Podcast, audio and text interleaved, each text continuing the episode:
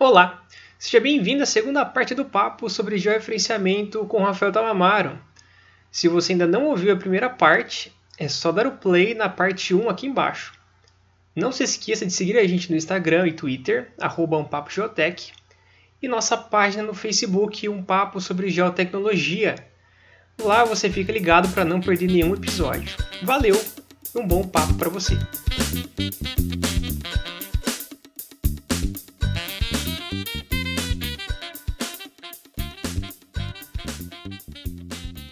Uma pergunta rapidinha também. Como que esses, essas pessoas veem o profissional de cartografia ou que vai fazer esse gel? Como que você é recebido? Varia muito? Muitos não têm conhecimento? Como é que é? É, na verdade, a maioria das pessoas que, que, que me procuram, assim, eles não... É, eles vêm porque alguém falou que eles iam precisar daquilo. Ó, eu estou fazendo um inventário me falaram que eu preciso de, de, um, de um profissional da sua área.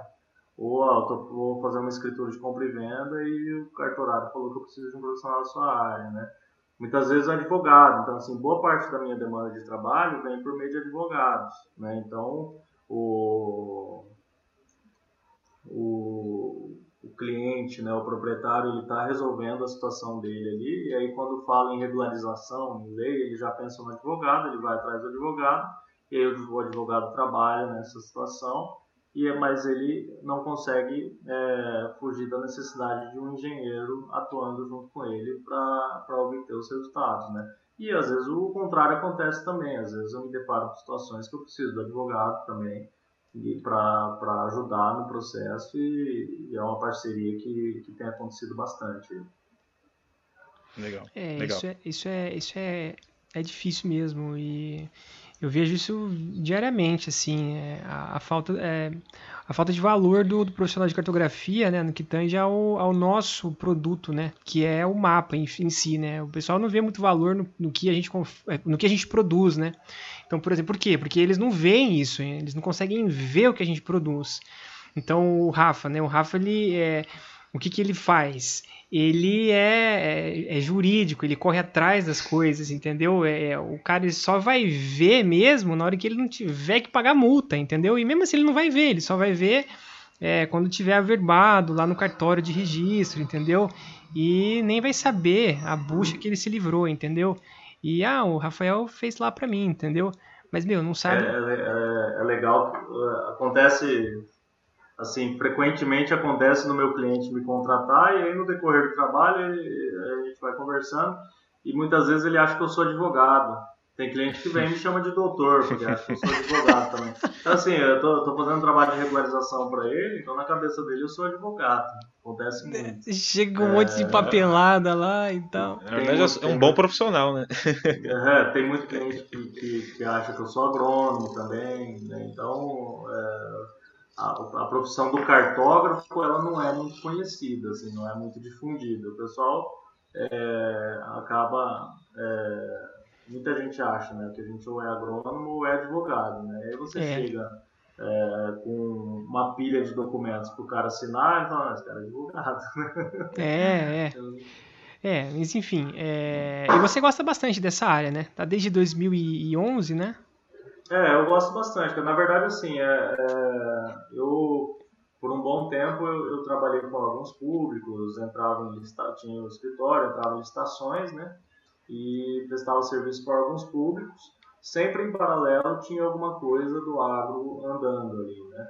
É, mas aí esse, esse mercado de, de, de, trabalhar com órgãos públicos, trabalhar com licitações é muito desgastante, né? E não, e não dá tanto resultado. Né? Agora, trabalhando com agronegócio, você trabalha mais próximo do cliente, você tem uma relação, uma relação mais pessoal com o cliente. Então, assim, meus clientes são amigos, eu sento na cozinha da casa dos clientes para tomar café junto. Então, é, isso aí no dia a dia é muito, é muito gostoso, assim, é um trabalho que é um trabalho leve de fazer. Então, você vai, pô, eu tenho um cliente lá, eu tenho um cliente que tem um alambique, então toda vez que eu chego lá na propriedade dele, não importa a hora do dia, ele me chama para tomar uma cachaça. né? é, você tem, você tem vários então, assim, escritórios né, durante é, o dia, então, né? Então, assim, tem todo lugar que você vai, você toma um cafezinho, você ouve uma conversa diferente. É, então, é, acaba sendo legal. E assim, o, o, o, meu objetivo é sempre aprimorar é, e, e, é o que a gente às vezes já, que a gente já conversou algumas vezes, né? É, realmente não não não vender para o cliente, não aparecer para o cliente como um trabalho de topografia, porque não não é simplesmente um trabalho de topografia, né? Não diminuindo, né? Mas é, é muito mais que, que topografia é, quando você fala em regularização, porque a topografia, a geodésia, né? A nossa área técnica ela entra ali uma parte do trabalho, é a base de todo o trabalho, Sim. mas a gente tem um estudo muito mais aprofundado por trás na parte jurídica, né? É, eu, inclusive, é, tenho estudado muito hoje, o que eu mais estudo é a área de direito é, voltada para o agronegócio, né? Não é não é engenharia o meu, meu maior estudo, né? O meu maior estudo hoje é, é direito para o agronegócio. Né? E é lógico, a gente procura sempre se atualizar nas, nas questões da, da, da, tecnologia, o que, que a gente pode fazer para agilizar o nosso trabalho. Né? Então a gente tem, tem que estar sempre com o pé nos, nos dois lados. Aí. Mas uma das coisas que eu, que eu mais aprendi quando eu trabalhei com você, eu saí poucas vezes, né, para ir para campo, mas as vezes que eu, que eu saí, uma das coisas que eu, que eu visualizei, é, pude aprender, é o trato com as pessoas, assim. Porque a gente realmente, pessoal, a gente lida com, com vários tipos de pessoas. A gente lida com, com os cartorários, que são, né, é, são pessoas, assim, é, muito né, educadas e tal, né, pessoas de alto nível. E no mesmo dia você vai lá com um produtor rural que tá lá colhendo lá, sei lá, tua, tua lavoura e tal, e vai servir um café, vai passar um café e quer saber como é que tá o processo, e você senta na mesa e tal. Então, assim, é, você aprende muita coisa no dia a dia e isso é muito legal, isso é muito legal, eu aprendi muita coisa. E hoje, hoje assim, hoje eu sou, hoje eu sou um profissional muito mais tranquilo. É, eu comentei disso, né, da, do profissional da cartografia. Eu sempre tento trazer isso, né, para tentar é, mostrar, né, acho que trazer um pouco, né, da, do que, que é a cartografia. Mas eu sou bem mais tranquilo com relação a isso, né, é, do que é a cartografia. Eu acho que é, a gente tem que ser é, trazer um pouco do profissional, mas é, ser, ser nós, né? É nós como, como pessoa mesmo, né? E a, você ir lá, né?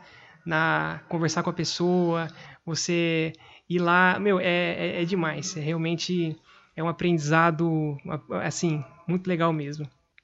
E, enfim, entrando nisso que você falou, né? A, sobre, sobre né, o profissional, você eh, teve que refazer né, serviços de, de outros profissionais? É, é, um tanto quanto comum na, na sua área ou não?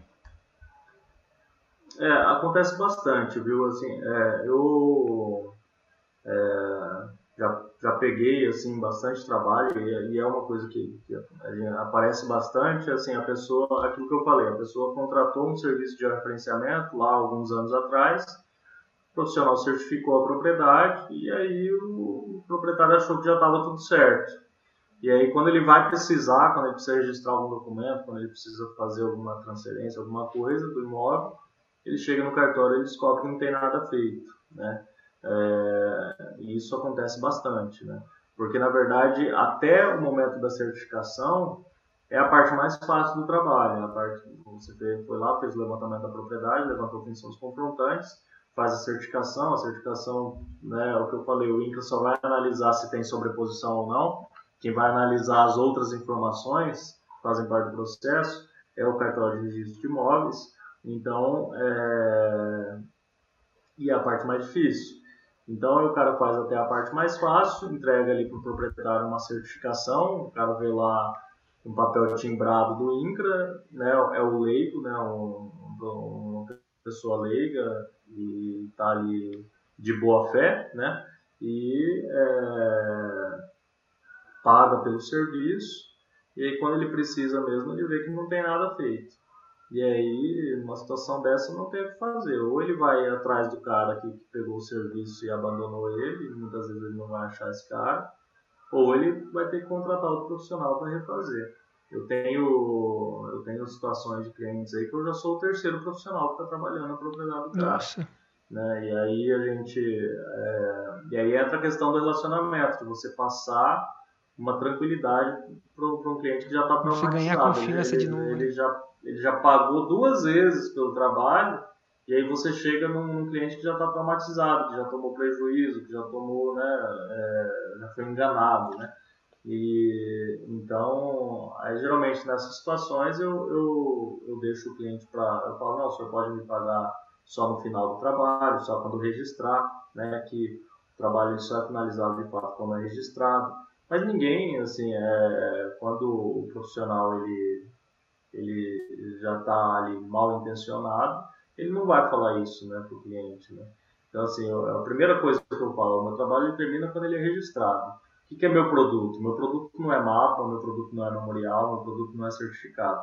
Meu produto, meu produto é a matrícula do seu imóvel regularizada, atualizada na sua mão. Então, quando eu te entregar a matrícula registrada, atualizada, tudo registradinho, aí sim meu trabalho terminou. Enquanto isso, eu tenho que estar presente no processo. Certinho. É, e aí, Rafael, vamos dar uma pausinha rapidinho aqui. Você tá. Hã? Tudo bem aí? Vamos dar uma pausinha no, no áudio, a gente corta o áudio agora. Beleza, tranquilo. É, que é, tomar uma água e tal, é de boa, é de boa. É, tranquilo. Vamos dar uma. Voltou. É, Rafael, queria perguntar, assim, no, no trabalho, existe a parte jurídica, é bastante extensa, é até mais extensa que a parte técnica de cartografia em si, mas você, no seu dia a dia, qual tipo de equipamento você está usando para fazer uh, o mapeamento da, da, da, do imóvel rural, se antigamente você usava um tipo de equipamento, você está usando outro hoje em dia, técnicas foram incorporadas nisso, como é que funciona? Como é que está isso? É, na verdade, é, apesar da, da, da, quando a gente fala em porcentagem, a parte jurídica é mais extensa, mas a base é a parte técnica, né? Então, se a gente não tiver uma base boa, não adianta nada, pode ter papel, papel à vontade aí, documento à vontade, se a informação técnica que consta ali não tiver correta, não tiver bem feita, é, a gente não vai a lugar algum. Então a base técnica, apesar de, de em extensão de trabalho ela ser menor, ela é bastante importante. Né? Quando a gente começou, a gente começou com o escritório imprudente, e, e a gente tinha várias dificuldades, né? Então, assim, o único lugar que a gente conseguia alugar um equipamento era em São Paulo, né? Então a gente alugava o equipamento. Na época já existia o RTK, mas é, o, o georreferenciamento era feito com o pós-processado, né? Então a gente alugava lá o, um par de, de, de, de equipamento aí pós-processado, ali um L2, né, para fazer os trabalhos. E aí, com isso, a gente precisava ficar ali 10 minutos no ponto, 15 minutos no ponto, dependendo da distância, dependendo da situação da, da, da propriedade. Então, para você levantar uma propriedade antes, era uma logística enorme. Era, então, a gente ia primeiro, colocava os marcos de concreto, né, e depois ia fazer o levantamento, e o levantamento demorava muito. Né, é, tudo era mais difícil. Né. Hoje em dia, é, com RTK, hoje em dia os marcos de concreto, hoje em dia você tem opções de usar marcos de aço, que são levinhos, né? Então você coloca ali 10 marcos nas costas, vai tranquilo. O marco de concreto era horrível de carregar. Se você carregar dois, você tinha que estar bem animado, porque fosse distância longa era complicado. Então, assim, a logística antigamente era bem mais difícil. Hoje em dia é muito mais fácil. Hoje em dia é, boa parte das propriedades que eu vou fazer trabalho eu vou sozinho, né? De repente eu vou com um ajudante, né? Então, assim, é, é antes para fazer um, uma propriedade, dependendo do tamanho da propriedade, a gente ia em quatro pessoas trabalhar, né? Para conseguir fazer o trabalho render um pouco mais. Ia com três antenas, né? Pós-processados, colocava uma na base, ia dois rover, aí ia uma equipe para cada lado, né? Então, é, demorava e a logística era mais difícil, tudo era mais caro de se fazer. Né? Hoje em dia, é, praticamente a gente, na maioria dos trabalhos, a gente utiliza o RPK mesmo. Né? Então, a, a norma prevê o uso do, R, do RPK, né? então é, a gente consegue trabalhar bem, com uma precisão boa, com uma qualidade muito boa e com agilidade, né? Com a RTK. Lógico que em propriedades grandes, propriedades com muitas obstruções, com relevo muito acidentado, o RTK tem as suas limitações, né? Mas trabalhando aqui no Oeste Paulista, no Norte do Paraná, a maioria das propriedades são pequenas, com um relevo bem tranquilo. O RTK tem muito bem. E aí você, uma propriedade que antes você demoraria ali 3, 4 dias para fazer, você faz hoje em meio período né, com o RTK. Porque antes você ficava, tinha que ficar muito mais tempo no ponto, hoje com o RTK você tem em tempo real a, a, a posição precisa. Né? Então, basicamente, assim, é, predominantemente a gente tem utilizado o, o RTK. Né? É, tem aí é, novas é, formas de se fazer, né? Hoje em dia se fala muito em drones, né? Mas é, em algumas situações eu acabo usando, mas não para georreferenciamento.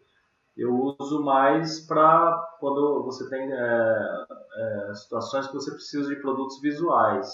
Então, na área de meio ambiente é muito comum a gente utilizar o drone, né? Porque você, você tem Muitas vezes você precisa mostrar para o órgão ambiental, para o fiscalizador, você, você, você precisa mostrar para ele visualmente como que está a propriedade, como que está o resultado de repente de um, de um cumprimento de, de, de acordo, né? E aí, e aí o drone passa a ser bem, bastante interessante. Apesar de ter na norma aí o, a previsão da utilização de drones, por enquanto não tem sido é, a gente não tem utilizado, a gente tem utilizado predominantemente aí o MPK.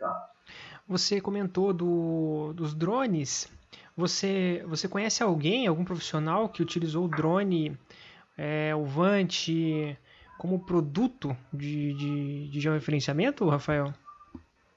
Não, não conheço. Várias pessoas que eu conversei, também é, analisando a norma e vendo tudo que eles pedem lá para se fazer com, com o VANT, com o drone, né?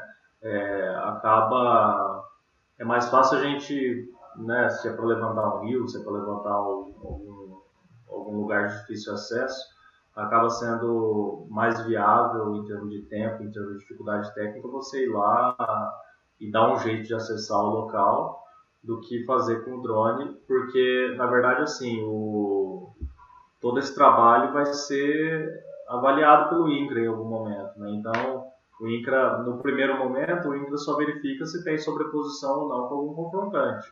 Sim. Mas, é, em qualquer momento, você pode cair ali em uma auditoria e aí você precisa estar tá com tudo muito bem redondinho, tudo muito bem feito, para você não ter problemas com o INCRA. Né? E aí, quando você vai é, fazer esse trabalho por aerofotogrametria, você tem ali uma, uma lista enorme de requisitos técnicos que você precisa seguir que acabam, é, pelo menos na minha concepção, acabam inviabilizando a metodologia, entendeu? Pra sim, sim, com certeza. Eu inclusive trouxe essa lista aqui, é, tá aberta aqui. Eu vou trazer para o pessoal que está ouvindo a norma, norma de execução né, do INCRA, 19 de fevereiro de 2018 é, ela resolve aqui, né? Então tem alguns artigos, então, né? Não vou ler todos aqui, mas eu vou tentar trazer um resumo para vocês, né? Para mostrar também que realmente, né, pessoal, é bem complexo, né? É, então, né, o primeiro artigo, né, fala assim, ó, se você quer fazer, você vai ter que, que recolher uma RT específica quando for utilizar a aerofotogrametria no serviço de georreferenciamento. Então você vai ter que, é, quando você for utilizar a aerofotogrametria, vai ter que recolher uma RT de fotogrametria no serviço de georreferenciamento. Ah, ah, os produtos obtidos por aerofotogrametria só vão poder ser utilizados é, quando os limites forem fotoidentificáveis. Né? Enfim, então, se você tiver uma mata, alguma coisa em que você não consegue ver o limite, você não, você não vai poder utilizar. Tá certo? É, o GSD né, deve ser compatível com a feição a ser identificada. Né? Então, é só isso que fala a, a, norma. Então, assim, ainda deixa até uma, uma lacuna aqui. Né? Não fala uma, um GSD é, ele não te dá um número. Ó, tem que ser tantos centímetros, enfim. É, tem que ser respeitada um, uma precisão, enfim, também não fala. Ah, tá, fala aqui que tem que ser no manual técnico de posicionamento. É, e aí ele é, dá, algumas, dá algumas, alguns pareceres. Tem que ser no mínimo 20 pontos de checagem barra verificação, é, no quais devem ser devidamente sinalizados, identificados em campo. Você tem que fazer um teste estatístico que comprove a normalidade das discrepâncias. Ah, eles pedem um, um, método aqui, Shapiro. Será que é, será que é a PEC? Já tem que respeitar a PEC? Hum, não, não sei. É, o teste de tendência, eles pedem um teste de student, um nível de 90%. 100% das discrepâncias posicionais serem menores ou iguais à precisão posicional. Né? Eles também falam para verificar o manual técnico de posicionamento. É... Aí eles pedem também para você guardar o relatório técnico de levantamento, relatório de processamento e ajustamento dos pontos de controle. É... O relatório de controle de qualidade posicional, eles pedem avaliação da acurácia posicional absoluta, né? É... Enfim, é bastante você... coisa. É Acaba bastante que você vai ter que vai ter que matar uma formiga com canhão, né? É, então. É, é, isso é uma boa dica até para os pro, próximos profissionais, né? Que assim, ele vai entrar para o georreferenciamento. Tenta. É, uma, é, um, é um tipo de serviço que está bastante ancorado no empossamento por, por satélite, né? Às vezes, ir trabalhar Sim. com fotogrametria só se realmente o, o, cliente pedir, e aí você vai por esse caminho. É, isso aí, né? Porque... é, se a gente pensar assim, é, de repente pode ser legal o cara se especializar nisso aí. O cara, ó, ele, o cara é ser especialista em fazer a fase da aerofotogrametria para gerenciamento de móveis rurais. Né? Agora, a gente, é, com toda a carga de trabalho que a gente tem, é, incluir mais essa responsabilidade, com uma grande responsabilidade, com uma grande é, quantidade de requisitos técnicos aí, hoje, para minha realidade, eu entendo ser inviável. Agora, imagina se de repente tem uma empresa que é especialista nisso, em fazer a fase da aerofotogrametria e já me entrega todos esses itens. Né? E aí eu terceirizo só aquela parte para essa empresa, de repente. Né? É, e aí o cara só faz isso, né? o cara só se especializou nisso e atendeu é. o INCRA. Né? É. Aí pode ser de repente um nicho de mercado legal, né? Mas... É, eu também eu tentei encaixar, né? Do tipo assim, pô, às vezes uma área muito grande, sei lá, que tenha que tenha muitos cortes, alguma coisa do tipo que talvez inviabilize o uso de um, é, de um GPS, é, enfim. Mas que você é, vai, também vai ter que usar caso, o GPS para pegar os é. pontos. É, porque o drone ele só vai ser aplicado aí nesse caso é. é para cursos d'água, né? Porque se você pensar, tem que ser um GSD compatível com a feição, né? Então acho que eu acredito que para cerca você não vai poder usar, né? É, o ponto é verdade. Tem, tem que ser visível na imagem. Então, se for um ponto no meio de uma mata, um ponto inacessível no meio de uma mata, você também não vai poder usar. Então, a única feição que eu consigo imaginar seria o curso d'água.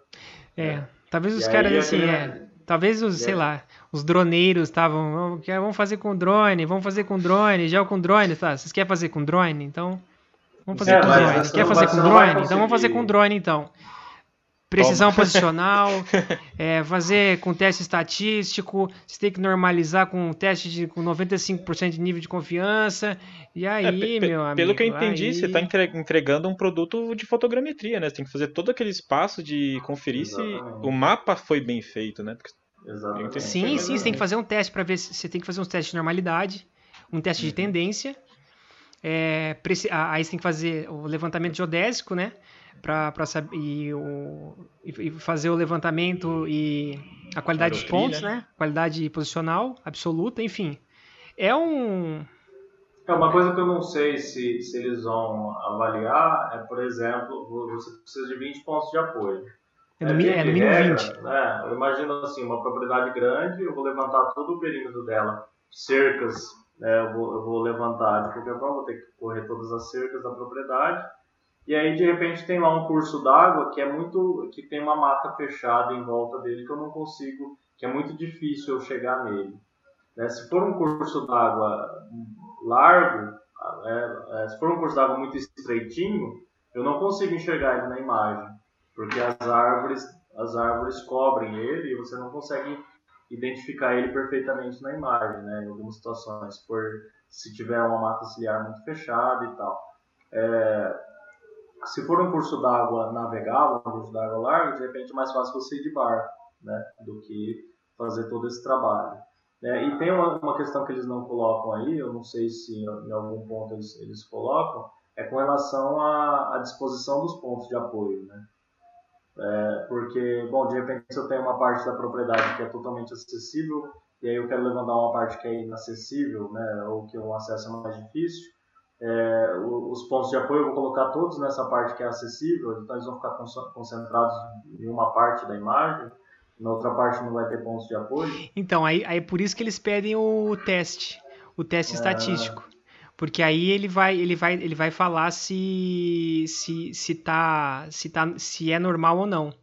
Porque esse teste de Shapiro viu que ele é um teste que vai falar é, e se, se tem tendência ou não, né? Então ele pede o teste de normalidade, né?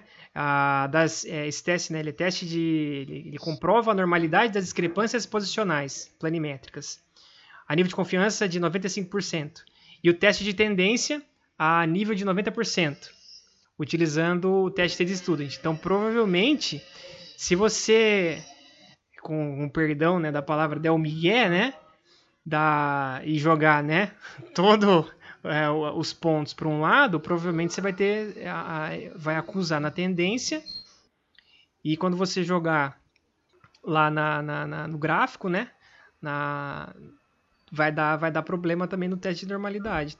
Eu, eu é, acho. Aí, então, no fim das contas, você vai ter que andar pela propriedade inteira, de qualquer jeito, é. inclusive é, nos pontos onde você está querendo levantar com o drone. Exatamente. E aí, exatamente. pô, você já tá lá, cara. Você já, já tá lá com o equipamento lá no meio do mato lá, já aproveita e já é. resolve um problema com, com o RTK mesmo, com, com o GPS. Mas assim, é, mas, mas assim, quem. É quem está quem, quem tá ouvindo e, e se utilizou e está utilizando e quiser bater um papo, eu acho muito legal. Né? Eu também acho. Eu acho muito legal vir aqui discutir. É novo, e discutir e, e, quiser bater um papo, olha, eu estou utilizando né, isso, estou fazendo desse jeito e tal, tem, tem dado muito certo. É, quiser colocar aqui as, a, a, sua opinião, eu acho muito legal. Manda uma mensagem pra gente aí nas redes sociais e, e vamos, vamos trocar essa ideia. Verdade. Boa, boa. boa. É, acho que para finalizar, né, Rafael, é, acho que é uma pergunta que, assim, eu fui eu sou formado na Unesp junto com o Jonatas, né, basicamente a gente se formou quase no mesmo ano, né, da mesma turma, e você também é formado na Unesp, né? E você, assim, acredito que a didática dos professores e até os mesmos professores sejam muito, muito os mesmos até, né, que deram as aulas. Mas você, Sim. na época que você aprendeu, você sente que é, hoje em dia a revolução tecnológica deu uma mudada, que, que, que você teve que aprender por conta, porque na universidade não foi é, abordado. Qualquer comentário assim sobre a Unesp de Presidente Prudente? É, na verdade, na verdade na Unesp a gente tem uma base muito boa, assim, é, uma base teórica, científica, assim, muito boa. Então, assim, a gente entende da, da, tecnologia do core, da tecnologia, da tecnologia de NSS, da fotogrametria, da cartografia.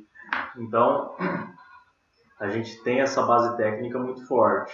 E aí a gente consegue usar isso e aplicar onde for, onde a gente for, é, qualquer área que a gente for atuar, isso aí vai, é, é muito válido. E a gente precisa, lógico, incrementar aí com as nossas atualizações aí, né? Então, ah, hoje em dia a gente tem o. Na época, quando, quando eu fiz faculdade, eu entrei em 2004, né? E, e já tinha RTK, só que tinha um RTK para a faculdade inteira, então a gente não teve contato, a gente viu funcionando, né? A gente não colocou a mão. Era então, para pós-graduação, né? É... então, é... Então, assim, e aí, e aí depois, quando a gente começou a trabalhar, a gente basicamente trabalhava com o GPS pós-processado e com estação total, né? E aí, é, no momento, ali surgiu a, a ideia de alugar um RTK para ver como é que era, para ver se se desenvolver bem. E a partir do, do, primeiro, do primeiro trabalho que você faz com o RTK, você não quer usar mais outra coisa, né? É, para a gente fazia muitos trabalhos de levantamento planimétrico cadastral.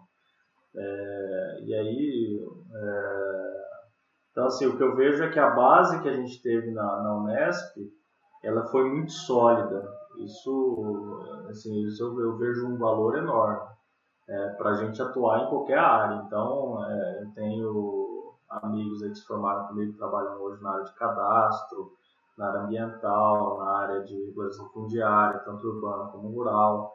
É, e, e, o que eu vejo é as, as variações são muito grandes. Né? É o que eu falei, no próprio georreferenciamento, eu trabalho aí com mais de 10 cartórios diferentes. Cada cartório tem um entendimento um pouco diferente sobre determinados assuntos, sobre o mesmo assunto, né?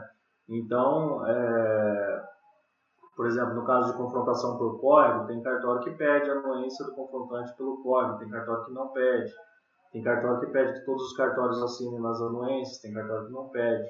Mas você vê que isso aí são detalhes que você pega ali com o cartorado na hora e você resolve. É, se você vai fazer com drone, ou se você vai fazer com RTK, ou se você vai fazer com pós-processado, isso aí assim, é a tecnologia que você vai escolher. Mas no fim das contas, a base, que é a geodésia, a cartografia, a topografia, a fotogrametria, essa base a gente tem muito sólida.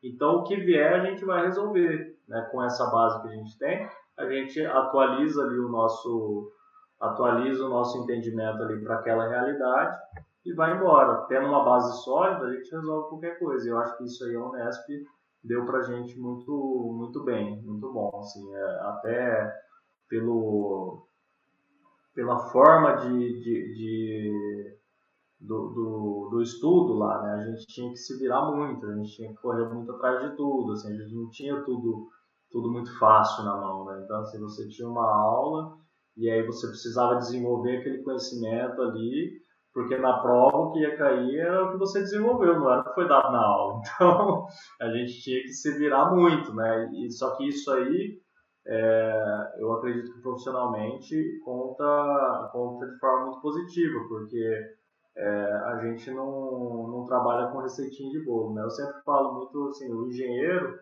é, ele é formado para resolver problemas que ele não sabe resolver. Né?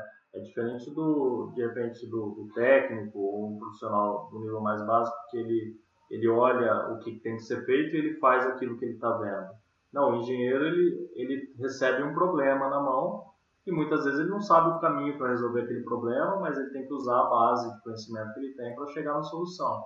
E é isso que faz da gente engenheiro, né? É essa capacidade de, de buscar soluções para o desconhecido. Né? Então, acho que nesse sentido aí a Unesp forma a gente engenheiro mesmo, de verdade.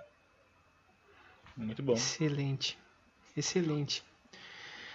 Mais alguma pergunta, Mr. Alex? Não, não, só queria agradecer porque essa conversa, esse papo foi altamente qualificado. Foi, foi muito bom. Isso, foi, foi muito bom.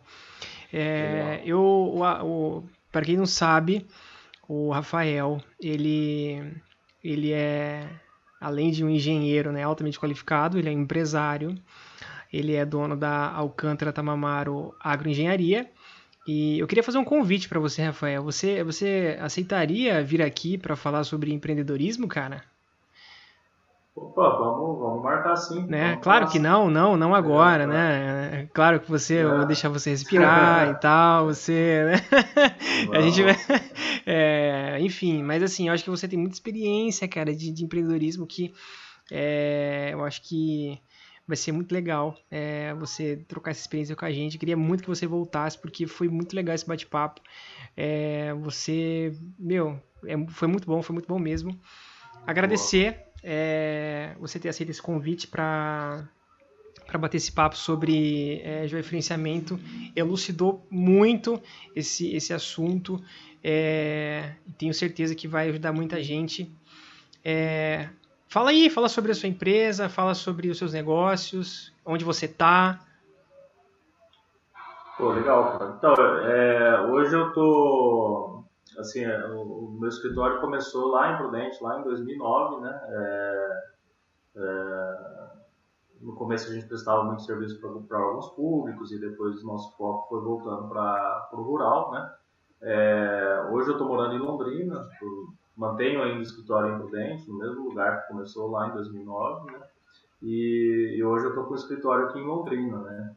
É, então eu já sempre tive essa vontade de expandir aqui para o lado do Paraná e, e esse ano a gente está trabalhando para colocar isso em prática, né? Essa pandemia deu uma uma diminuída na, na velocidade das coisas, mas mas a gente está trabalhando para que para que essa expansão se torne uma, uma realidade aqui para o norte do Paraná.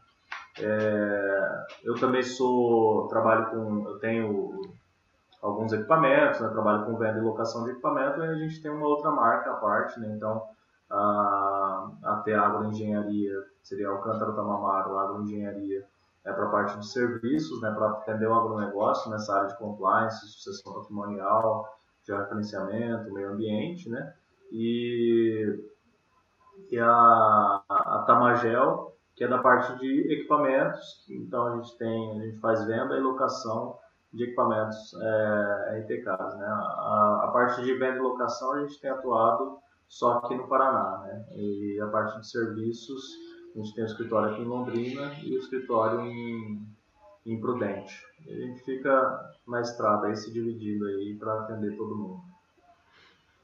Excelente. Rafa, mais muito uma bom. vez, muito obrigado. E é isso aí, pessoal. Espero que vocês tenham gostado do papo. E para quem não ouviu ainda, nós temos aí mais alguns papos. Falamos sobre pandemia, falamos sobre meio ambiente.